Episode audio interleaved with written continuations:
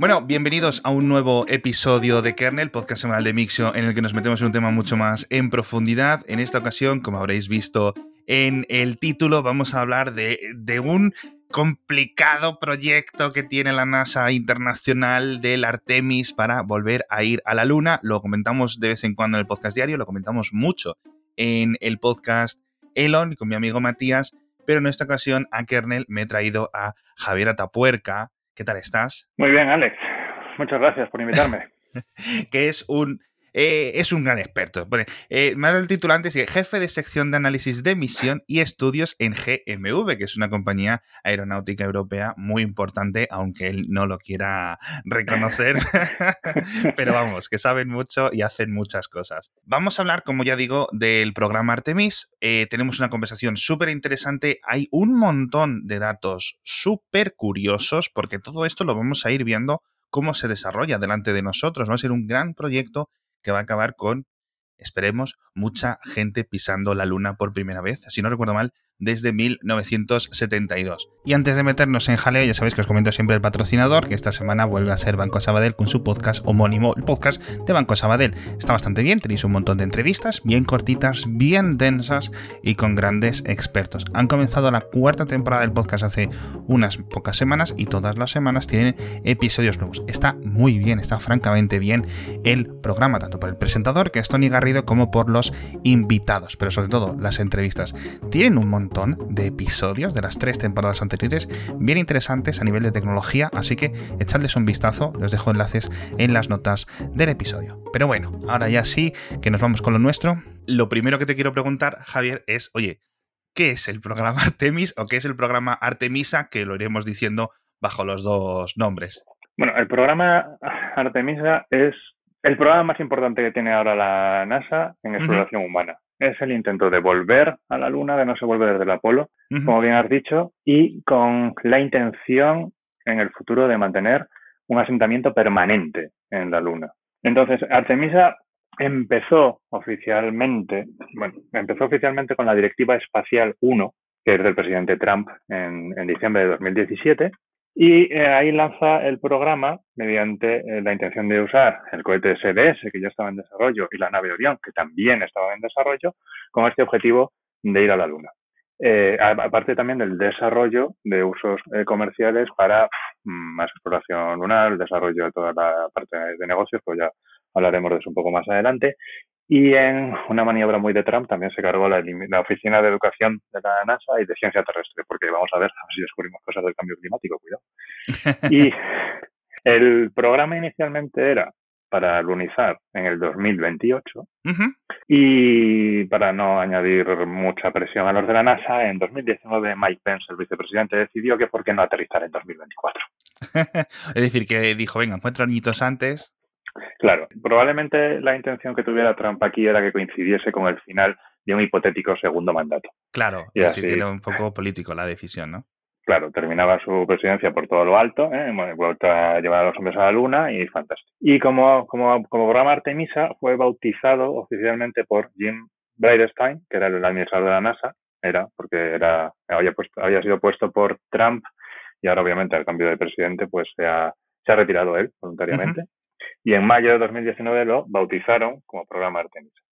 El nombre es muy adecuado porque, bueno, ya trae, trae reminiscencias del programa anterior del Apolo, porque Artemisa en la mitología griega es la hermana de Apolo, hermana gemela, de hecho, y además es casi más adecuado porque es como parte de sus atribuciones es diosa de la luna. Entonces, vamos, es que encaja, encaja perfectamente.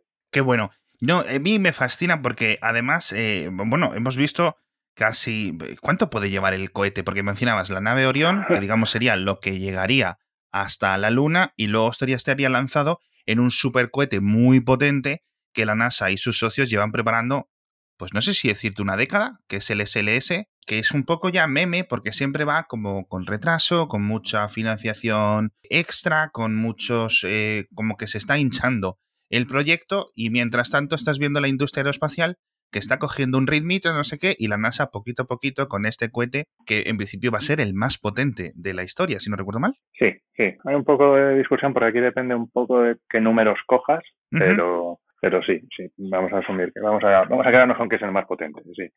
Y en desarrollo, en desarrollo es que lleva, yo te diría 20 años. Ostras. Pero, pero más de 10, sí, porque aquí esto es, ir uniendo los puntitos, ¿no? Como, como tiene la frase esta de Steve Jobs que sabrás hacer tu programa Cupertino, ¿no?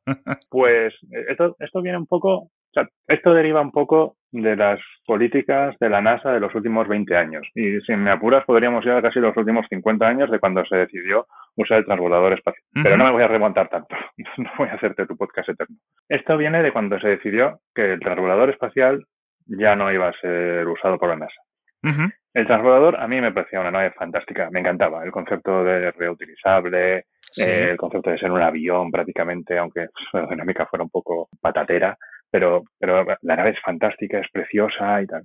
Pero tenía muchísimos problemas. Nunca consiguió ajustarse a los costes, su idea de que fuera reutilizable pues eh, implicaba que tuviera que, para ser rentable, tenía que intentar ser usada pues casi una vez cada semana, ¿sabes? Wow. Y, y claro, y al final, pues una vez cada tres meses era lo mejor que consiguieron. O sea, la media era de nueve misiones al año, perdón, de nueve, de nueve al año fue lo mejor que consiguieron y la media era de cuatro misiones al año. Claro, nunca, nunca llegaron a esto. Y eso que había cuatro transportadores diferentes, ¿no? Había, sí, había cuatro. Cuatro en, digamos, cuatro en funcionamiento permanentemente. Eh, Se hicieron cuatro, a ver si me acuerdo bien de los nombres, en Discovery, Columbia, Challenger. Enterprise. Ah, pues no, pero Enterprise nunca voló. Ah, el Enterprise, nunca voló, solo voló en Star Trek. Vaya tela, vaya tela. Me temo que sí. El Enterprise era, era de pruebas, era de ensayos. Ah. O sea, sí voló, pero voló en los lomos de un Boeing 747. Ah, anda. sí, el Enterprise era para, para hacer ensayos en vuelo, pero nunca llegó a volar. Y luego hicieron el Endeavour cuando se estrelló, eh, Cierto. cuando, se- cuando reventó el Challenger, Cierto, cierto, que cierto. fue el último en llegar. Entonces, ¿qué pasó? Y tenía, aparte de los problemas de costes, tenía los problemas de seguridad, que quedaron patentemente reflejados con el accidente del Challenger y el del Columbia. Claro. Los únicos mecanismos que había, si había algún problema en el lanzamiento, era que la lanzadera consiguiera aterrizar en el sitio de emergencia. Ya. Pues si acabas teniendo un problema con la propia lanzadera, eso te da pocas capacidades de supervivencia. Claro. De hecho, cuando después del accidente del Challenger se montó una comisión estudiándolo y se vio que, bueno, la NASA calculaba que el riesgo podía estar entre uno de cada 100.000 o uno de cada 100, lo cual me parece un rango amplísimo y el uno de cada 100 me parece muy pequeño, Yo sin ser científico también me lo parece. pero es que la comisión descubrió que el riesgo era en realidad de uno entre nueve. Ostras. Claro, y, Ostras. y que la y que la política de riesgo en la NASA se había degradado tre- tremendamente que por la presión para sacar adelante el programa pues se habían dejado de lado y se habían ignorado problemas que tenían que haber sido resueltos y eran muy obvios ¿sabes? una cosa terrible entonces ya después del accidente del Columbia obviamente ya se decidió claramente retirar el transbordador y en 2004 el presidente por aquel entonces, George Bush, hijo, sacó su programa para el futuro de la agencia. Que eso era la constelación, el Constellation o algo así. Exacto, e- ese programa tenía tres fases. Uno era, vamos a terminar la Estación Espacial Internacional, que estaba ya en, en fabricación en ese momento. Vamos a desarrollar el programa de constelación teniendo a la Luna como objetivo Ajá. Y luego vamos a desarrollar las tecnologías para mantener tripulaciones de forma continuada, de forma larga. Vamos a ganar experiencia para volar más allá de la órbita baja. Y entonces, como objetivo final, ir a Marte. Y aquí sacaron los elementos que van a empezar a desarrollar a partir de ahora. Por un lado, la nave Orión. O sea que ya la nave Orión aparece aquí en 2004. Luego, como vamos a la Luna, necesitamos un módulo lunar, que era el módulo Altair. Que va enlazado a la Orión. En este concepto, creo que recordar que sí, Vale. Y luego el, necesitas los cohetes, también necesitas cohetes, cohetes potentes que en ese momento no había, porque obviamente el Saturno V había muerto muchos años antes. Entonces desarrollar, iban a desarrollar en paralelo, creo que empezaron desarrollando el Ares 1 y, Sí. el- y luego sacaron el concepto del Ares 5. Cada cohete iba eh, es- mm, especializado para una función, ¿no? El Ares 1 iba para vuelos tripulados y el Ares 5 era para vuelos pues de mercancías, ¿no?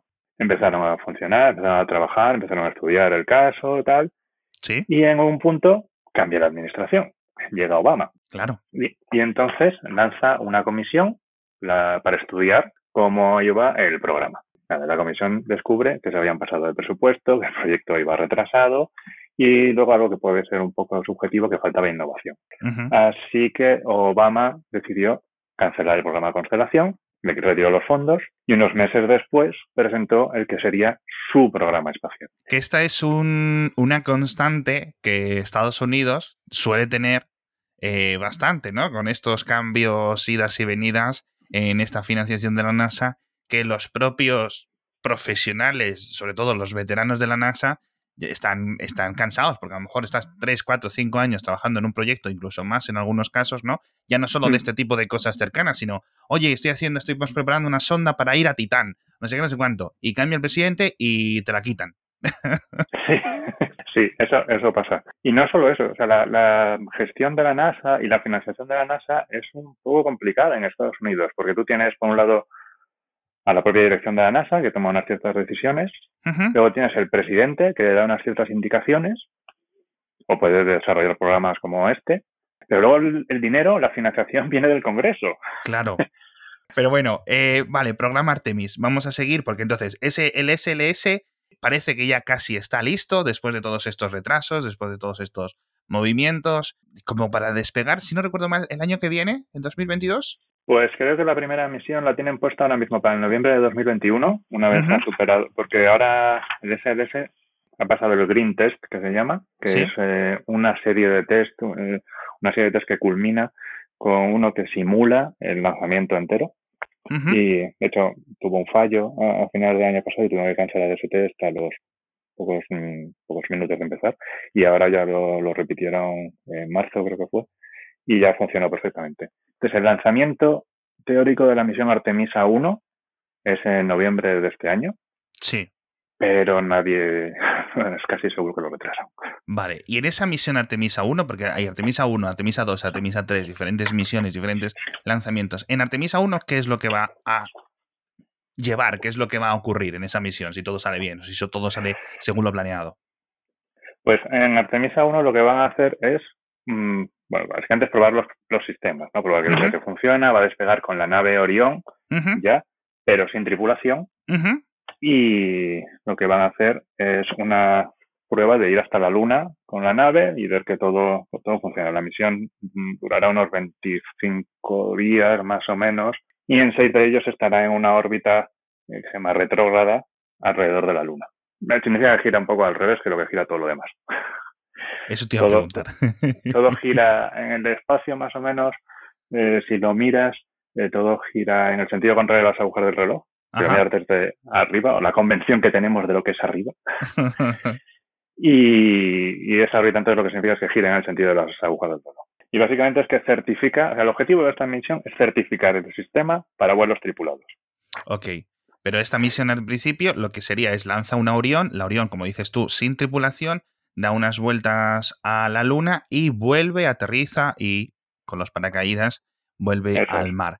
Pero no hay nada que se pose en la luna en ningún no, momento. Aquí no se posa nada, nada en la luna. Es eh, un vuelo de ensayo, de, probar sistemas y, se plantean llegar a la luna. Esto. No, no, no. Además, porque probablemente no esté listo. O sea, para noviembre de 2021, seguro que no está listo lo que sería el módulo lunar, ¿no? que en, en la misión que se llama el HLS, el Human Landing System. Que de eso tuvimos justo noticias ayer y ahora lo vamos a, comentar completamente actualizado porque, como decías tú, el, programa ha cambiado casi de un día para otro radicalmente. Vale, eh, misión Artemis 2. Vamos a hablar de esta que dices tú. ¿Aquí ya va gente? Aquí va gente, aquí va gente. Trump hubiera querido que volaran en el Artemisa 1, antes llamado Exploration Mission 1, porque seguramente le quedaba muy bien, ¿eh? que, hubiera, porque antes de los retrasos y todo esto hubiera coincidido en su primer mandato. Claro. Pero obviamente a mí me parece una locura, ¿sabes? Mandar gente en un cohete que nunca se ha andado con gente, una nave que nunca se ha lanzado con gente, no sé. Un Es que es como eh, hacerlo en, en, la demo de producción. Exacto. o sea, vamos, es una locura. Pero bueno, pero los astronautas hubieran querido ir, ¿tú crees que los astronautas hubieran dicho, ostras, tú, mira, me ha salido, tengo una cita con el médico ese día, que vaya otro? pues hay de todo en la viña del Señor, ¿no? Pero en general los astronautas son muy disciplinados y, claro. y también conocen sus riesgos. Si les dicen que te, también el espacio es risky business, ¿no? Como dicen, es un negocio arriesgado y te puede funcionar la misión 1 y te puede fallar la misión 2. Eso, claro. eso lo hemos visto. Entonces, sí, yo creo que sí, sí que hubieran ido. Protestando, seguramente, pero... Vale, y en esta segunda misión... Irían cuatro tripulantes, ahora mismo ya se sabe que uno de ellos era canadiense. Sí. En esta internacionalidad del programa Artemisa. Ajá. Y lo que van a hacer es también ir y volver sin, sin aterrizar en la Luna, simplemente una, una prueba de vuelta. Lo compararía un poco con, con el Apolo 8, ¿no? que es una, misión de ida y vuelta a la Luna. Sí. Seguirán lo que se llama una trayectoria de retorno libre. significa que tú llegas a la Luna, le das una vuelta a la Luna y automáticamente, sin que hagas nada, la, órbita está hecha de tal forma que tú vuelves a la Tierra. No mm. Si hay algún problema, no, no, pasa nada, no tienes que maniobrar, no tienes que hacer nada, la nave va a volver a la Tierra. Qué bueno. O sea, simplemente por lo que son las físicas de la propia órbita. Exactamente. Volvería, igual que lo has mandado, acaba volviendo sin, sin problema. Esta es la que en el programa de Obama se llamaba la Exploration Mission 2.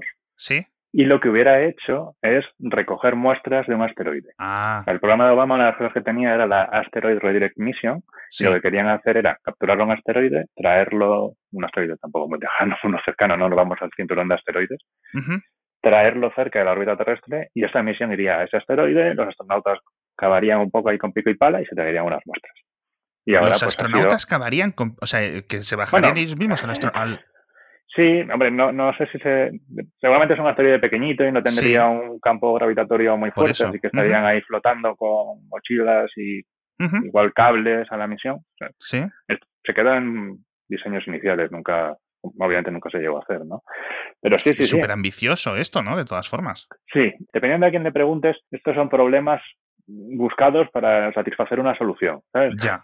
En plan, tenemos el SLS y le tenemos que dar un uso. ¿no? O hemos decidido que vamos a hacer el SLS y tenemos que darle un uso. Pues, ¿qué hacemos? Mm, pues vamos a coger muestras de un asteroide. Venga, va, me parece bien. vaya, vaya, vaya. Bueno, al final ni asteroide ni leches, ni luna ni leches, vas a dar una vuelta y con esas cuatro personas, si todo sale bien, vuelven a la Tierra, etcétera. Veo aquí planificado para 2023, vale. Agosto de 2023, ahora mismo. Eso, es, Siguiente misión del Artemis, Artemis 3. ¿En esta ya? En esta ya. En esta Bien.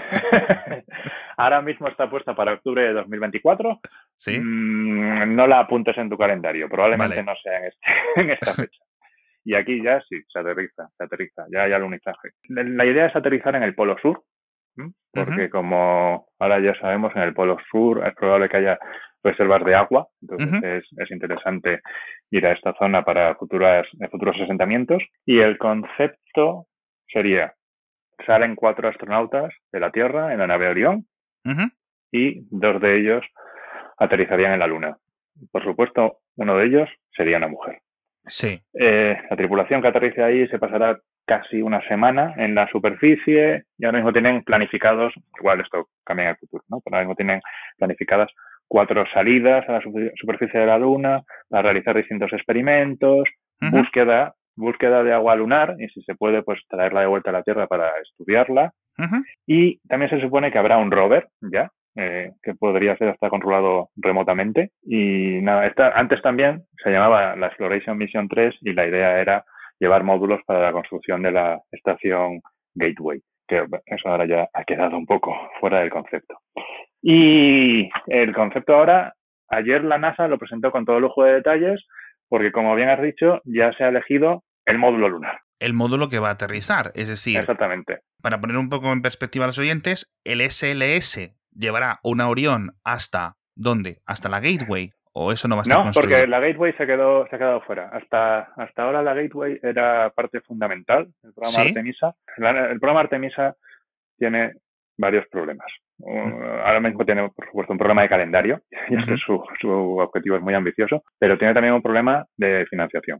Y es lo que hemos dicho, que, que el presidente puede decir lo que sea, pero el Congreso aprueba los presupuestos. De hecho, hace relativamente poco la NASA fue al Congreso a pedirles más dinero y el Congreso les dijo que, que sí, que me gusta mucho lo que me estás pidiendo, pero te voy a dar mucho menos. Y entonces, claro, eso limita el programa y se dieron cuenta de que no podían llevar al mismo tiempo el programa Artemisa y la estación Gateway. Entonces, Gateway se ha sido, ha sido retirado. Ya no, ya no es importante, al menos en las tres primeras misiones Artemisas. Entonces, el concepto actual es que se lanza el módulo lunar, que como habéis hablado ayer en Elon, Elon, vuestro podcast de Mixio con Alex y Matías sobre todo lo que se le pase por la cabeza o por Twitter a Elon Musk, suscribidos ya, eh, pues se, se ha seleccionado como módulo lunar el Starship de SpaceX.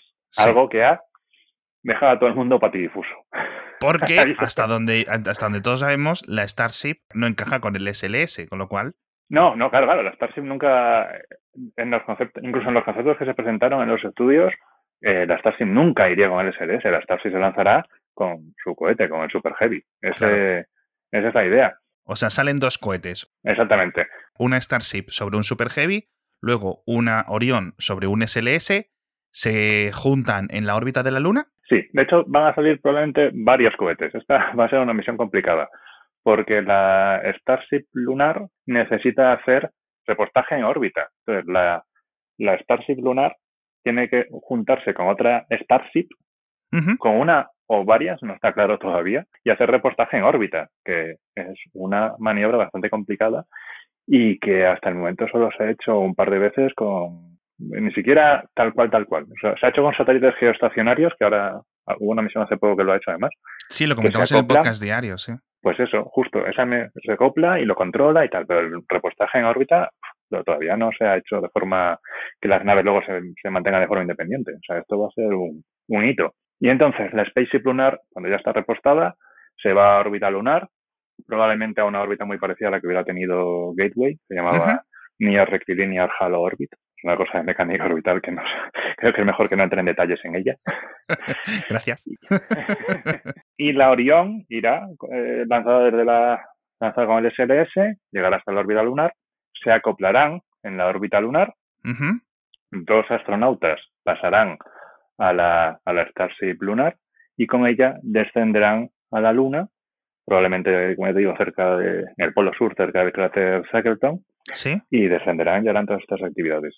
Que, bueno, como la Starship es enorme, eh, se va a dar la curiosidad de que van a bajar en un ascensor. Sí, eso es lo, eso es lo que comentábamos en el. Ya en el render original del año pasado, que era muy gracioso porque quedaba este andamio en el lateral. Sí, sí, para es subir como el andamio este de limpia cristales, ¿no? Sí. Me has dejado un comentario que me ha parecido bastante curioso, que es que van a estar como siete días casi, en principio. porque, si no recuerdo yo mal, pero en la Apolo 11 estuvieron como un día, menos de un día. Porque claro, yo, yo siempre, yo me acuerdo de pequeño digo, pero ¿cuánto estuvieron? Porque tú recuerdas el, la bajada, eh, los saltitos, no sé qué, no sé cuánto. No queda claro nunca cuánto tiempo estuvieron allí y en la y dices esta gente tendrá que dormir tendrá que comer tendrá que cagar tendrá ¿no? Eh, que hacer sus cosas sí es, el, ser humano es muy complicado y tiene de hecho es parte de la discusión eterna en espacio de ¿por qué vamos a mandar humanos que tienen tantas necesidades y son tan complicados de mandar cuando podemos mandar robots? ¿Sabes? Que no nos exigen tantas cosas. Son tan quejicas. Claro, pero sí, sí. Eh, la, Hombre, el Apolo 11 estuvo menos que las demás, porque el Apolo 11, bueno, lo importante era llegar ahí y probar que se podía llegar y estar y volver, eso es. Pero cada misión pues fue estando más tiempo y de hecho en las últimas misiones pues llevaba un rover porque podían llegar muy lejos, podían avanzar bastante en la superficie de la Luna y estuvieron bastante, tuvieron bastante tiempo. Los rovers que siguen allí también, ¿no? Siguen. Sí, claro, claro. Todo, sí, los aparcaron bien, ahí en línea, pagaron la hora, salió por un pico. en zona verde. y, están ahí, de hecho se pueden ver. O sea, una de las mejores pruebas que puedes dar contra cualquier conspiranoico es que hay fotos de ahora las sondas lunares tienen una resolución salvaje, pues se pueden ver hasta las huellas que dejaron los rovers en la luna. Qué locura. Bueno, este, esta misión de esta Starship que aterrizará en el Polo Sur también llevará un rover, según el gráfico, según la ilustración que han dicho. Aunque yo imagino que estas cosas irán cambiando mucho. Eh, entre ahora y el, aterrizaje definitivo en 2020X, eh, cuando sea. Eso es. Quiero decir, hasta ayer mismo todavía no sabíamos qué iba a aterrizar. Si iba a ser.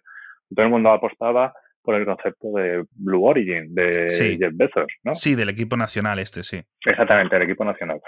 Y ahora de repente pues eh, salta la sorpresa y, y Elon Musk ha llevado el gato al agua. Sí. que, sí esto puede la verdad es que cambiando. Es, bastante espectacular. Vale, entonces, están ahí esos días, hacen las exploraciones que tengan que hacer, ponen las banderas que tengan que poner, que en principio eh, según el plan actual, como dices tú, son dos personas las que van a estar, como en las otras misiones. Creo que siempre han ido dos personas. A aterrizar, sí. Siempre en la Luna han estado, sí. Y entonces despegará otra vez eh, este, esta Starship, se volverá a conectar con la Orión. ¿Y es la Orión la que vuelve a la Tierra o es la Starship la que vuelve a la Tierra?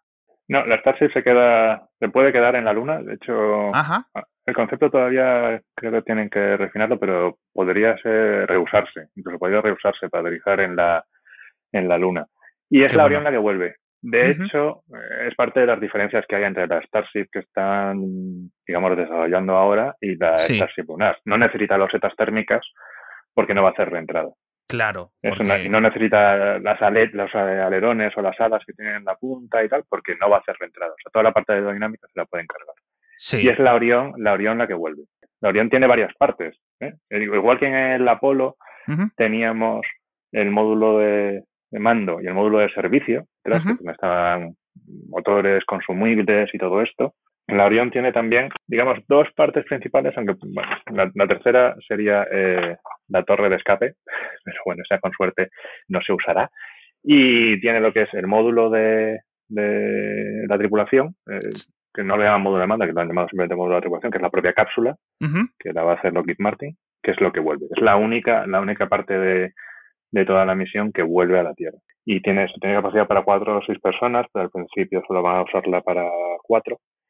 Y luego lo que está es el módulo de servicio, que te va detrás, lo que lleva lo que te digo, consumibles, ¿no? Pues eh, combustible, eh, oxígeno para respirar, aire, ¿no? El agua, todo esto. Y este, curiosamente, es europeo.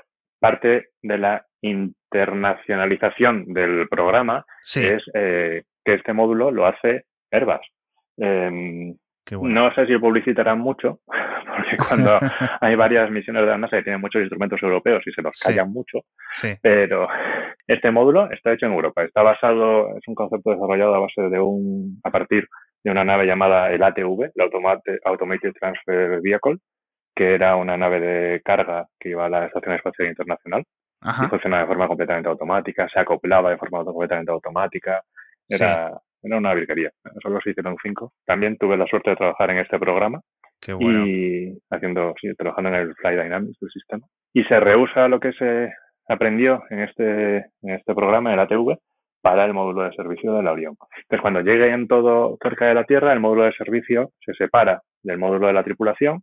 Sí. El módulo de la tripulación es básicamente la cápsula, la típica cápsula que conocemos de, de misiones previas. Sí. Y eso es lo que reentra con suerte, pues esos cuatro astronautas volverán a la Tierra, bajarán en su, en su paracaídas, amerizarán, yo creo que caen en el agua y te rescatará, parecido a como hacían en las misiones Apollo.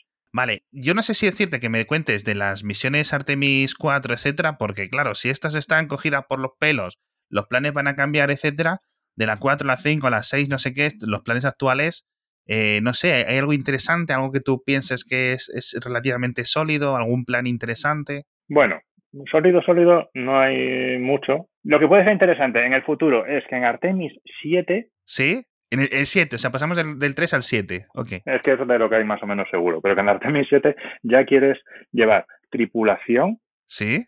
Para una eh, especie de estación lunar. Ah, amigo. Ahí lo que están los conceptos para lo que mm, se puede llamar Lunar Surface Asset o Surface Lunar Outpost. Los nombres todavía están un poco eh, cambiados, que básicamente es una base lunar en el polo sur, eh, en el cráter de Shackleton, para intentar tener una presencia, presencia continuada de seres humanos en la Luna a partir de 2028. Bueno, es decir, esto es si hubiéramos aterrizado en 2024 o si aterrizamos en 2024, cosa que no creo. O sea, que hay que ir, llevando material, ir llevando cositas. Sí, todos estos elementos, la base lunar, tal, se lanzarían con lanzadores comerciales. Ya no se arriesgan a decir que lo van a lanzar con seres. Claro, claro, claro. e irán montando la base lunar con esto y a partir de los planes actuales, pues yo te digo, Artemis 7 2028, la fecha, cógela con pinzas, pero ni siquiera con pinzas, porque no va a ser. Pero la idea es esa, presencia continuada en la Luna, sí. a partir del a un momento del futuro, con una base lunar ahí. Esto todo, nunca mejor dicho, son planes en el aire. ¿Qué me puedes decir de Marte? Ya para acabar el programa, porque aquí llevamos, yo he visto fechas y estos años que si un político promete, que si Elon Musk promete, que si Marte en 2024, que si Marte en 2028, que si no sé qué. Si estamos así aún con la Luna, Marte yo lo veo desde mi perspectiva completamente de alguien que no sabe nada, mm. de exponencialmente más difícil. ¿Qué sabemos? Sí, no sabemos mucho, porque ahora mismo todo está centrado en el programa Artemisa. Cuando Obama hizo el cambio de plan, a Obama no le apetecía nada ir a la Luna. O sea, lo de ir a la Luna, de hecho, hizo una declaración que era, francamente, ya hemos estado ahí. Entonces, razón, no le, falta. Sí. Entonces, él, su objetivo era ir a Marte. Y el cohete SLS y el Orión tenían como objetivo desarrollar todas las técnicas para ir a Marte. La nave Orión por sí sola obviamente no, no sirve para ir a Marte. Es, además es muy pequeño. O sea, no quieres hacer un viaje de varios meses en eso. No, no lo quieres, de verdad que no. Entonces tenían que desarrollar una nave específica para ir a Marte. Todo esto ya, eh, ya, no, ya no está. Por ahora mismo está todo centrado en el programa Artemisa y en la Luna. ¿Quién tiene un objetivo claramente metido en la cabeza de ir a Marte? Es Elon Musk, como bien sabes. ¿Puede conseguirlo? Pues igual sí. ¿Cuándo? No lo sé, pero desde luego el apoyo que le han dado ahora con, con seleccionar su sistema para, para el módulo lunar es, es muy importante. Y esto le va a dar, bueno, obviamente le va a dar un apoyo económico, aunque es curioso porque el dinero que le han, bueno, el dinero que le van a dar por, por esto no se lo dan hasta el final de la misión. Sí, pero yo creo que sabes qué pasa. SpaceX tiene una cosa buenísima que es que tiene confianza de un montón de inversores y en cuanto piden mm. dinero, literalmente tardan días en conseguir. Necesitamos 800 millones, tres días. Después ya tienen ahí los 800 millones. Esto mientras las perspectivas económicas, digamos, mundiales generales sigan como, como hasta ahora, todo para arriba, todo perfecto, los inversores tienen demasiado dinero, en cierto sentido, ¿no? Y, y, están consiguiendo levantar nuevas rondas de financiación constantemente, ¿no? Así que si necesitan, me dice mañana, necesito 5.000 millones. ¿Qué vas a hacer con ellos? No te preocupes.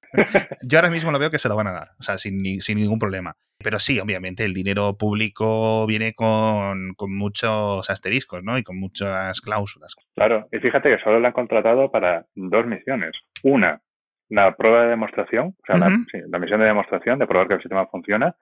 Y dos, el Artemis 3. Más allá del Artemis 3, no sabemos nada. Claro. Claro. Cuidado. ¿Y, qué, faltaría? Porque esto es súper complicado. ¿Podría, por ejemplo, eh, mencionábamos antes el New Glenn, ¿podría una compañía como Blue Origin, que parece que está a punto de hacer su primera prueba con tripulación en unas semanas, etcétera, ¿podría el New Glenn, por ejemplo, decir otro que señor que también tiene muchísimo dinero y muchísimo ego, como es Jeff Bezos, decir, voy a la luna yo por mi cuenta, voy yo, no hace falta que me deis dinero. ¿Esto es posible? ¿Esto es factible? ¿O la misma Starship con ese, con ese cohete extra, con el Super Heavy, decir, oye, voy, no, ni paro en, en, en la Gateway, ni nada. Voy, salgo desde aquí, desde Boca Chica, voy a la luna, aterrizo donde yo quiero y vuelve. ¿Eso se podría hacer? ¿Podrían decidir ellos hacerlo? Ahora mismo, sí, no, no hay nada que les impida. Es decir, el espacio está regulado, pero no en ese aspecto. Entonces, sí, quiero decir, hay, de hecho, estuvo la misión israelí que está que fue a la Luna, que básicamente era una misión privada. Entonces. Sí, que, bueno, lo consiguieron, lo que pasa que se estrelló en los últimos metros, ¿no? Mm. Eso es, justo, justo. Sí. Pero bueno, más de, más de nivel legal, ¿tú les ves un ritmo tecnológico como para que lo puedan conseguir ellos en los próximos años sin necesidad de financiación extra, pública, etcétera? Todo este tipo de cosas, ya digo, porque si vas a ir por tu cuenta a Marte, pues podrás ir por tu cuenta. No, hombre, si, si, consigues ir a Marte, puedes ir a la Luna, eso está clarísimo. y tienen, tienen dinero para hacerlo. Y si tú desarrollas un cohete suficientemente potente, y el Super Heavy lo es, y el New Glenn probablemente lo sea también, pues yo creo que está el, Super, el New Plane yo creo que está más a nivel del Falcon Heavy. Ahora no me acuerdo un poco de las cifras, pero pero probablemente. Y, y joder, es que si, si más desarrolla el Super Heavy, desarrolla la Starship, y si puede aterrizar en la Luna, pues ellos se pueden decidir hacer su misión. De hecho, bueno, está el japonés este que ha contratado una misión de dar la vuelta a la Luna, que no va a aterrizar teóricamente, va a hacer simplemente una órbita a la Luna, pero eso ya está ahí y está en marcha. O sea que sí, sí, ellos se pueden montar misiones lunares perfectamente. Pues no lo sé cómo lo vamos a ver. La verdad es que, a ver, por mucho que tengamos esas dudas de las cosas que se van retrasando, un año, dos años, etcétera, oye, parece que al menos la primera mitad de esta década, ciertamente la década en, su conjunto, va a ser muy interesante.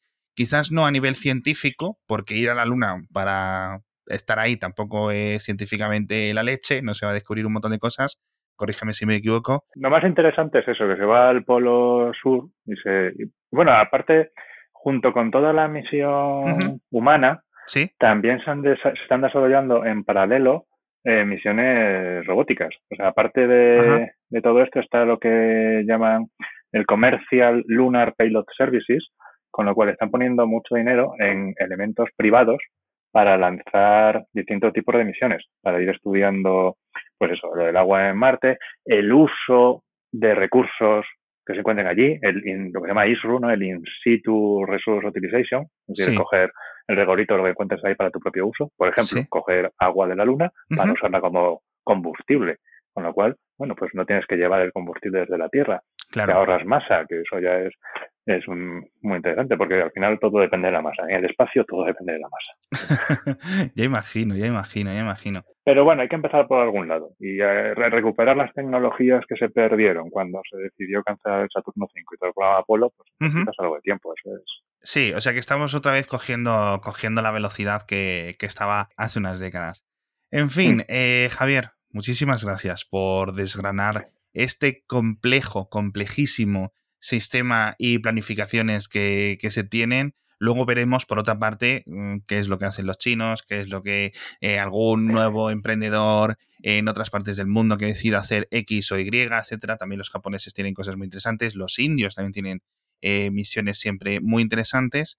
Y, y, poco más. Espero que a los oyentes os haya quedado también mucho más explicado todo este tema de Artemis o de Artemisa, porque la verdad es que va a ser, yo creo que una de las cosas tecnológicas más chulas de los, de los próximos años. Hasta aquí este episodio de Kernel. Muchísimas gracias a todos por estar con nosotros. Muchísimas gracias, obviamente, a ti, Javier, por, por explicárnoslo. Muchas gracias a ti, Alex. Y nos vemos la semana que viene.